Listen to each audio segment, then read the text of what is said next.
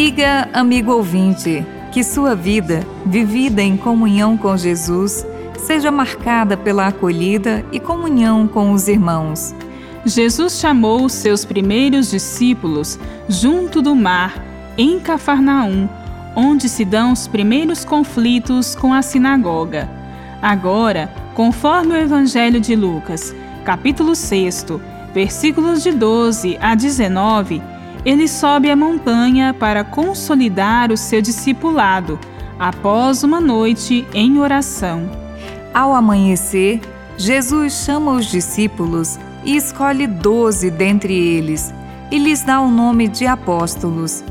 Lucas apresenta então a lista dos doze, encabeçada por Pedro. Os três evangelhos sinóticos apresentam uma lista dos doze apóstolos escolhidos por Jesus, quando estava em andamento o seu ministério na Galileia. O Evangelho de João não faz referência a esta lista.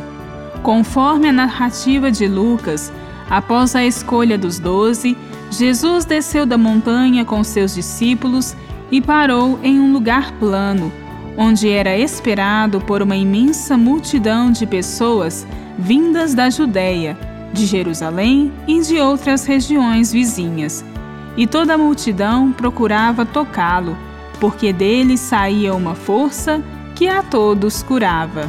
Após a noite de oração na montanha, é necessário descer para ir ao encontro das multidões que anseiam por Jesus, em busca de libertação e vida. Jesus acolhe estas multidões que vêm da Judéia e das regiões gentílicas vizinhas, sem discriminações. Com sua palavra e sua prática, Jesus eleva os humilhados e oprimidos e os liberta da exclusão que os alienava e causava doenças do corpo e da mente. Em Jesus, a vida ressurge e encontra-se a alegria de viver. Os abatidos se reerguem e os desorientados encontram o sentido da vida.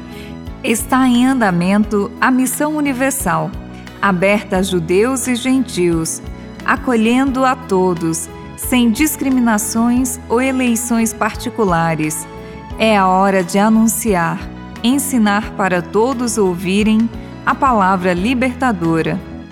É a hora de libertar das doenças e dos espíritos impuros, dos opressores que subjugam as multidões. Os discípulos, como Jesus, vão ao encontro dos pobres em defesa de sua dignidade e de seus direitos.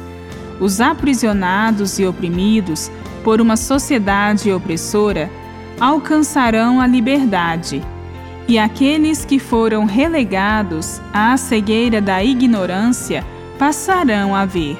Jesus nos chama e nos envia para comunicarmos ao mundo a palavra que comunica vida e liberta.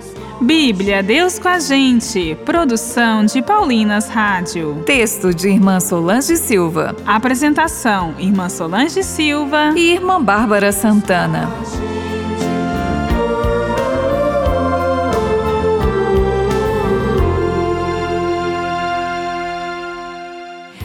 Acabou de ouvir o programa Bíblia Deus com a Gente, um oferecimento de Paulinas, a comunicação a serviço da vida.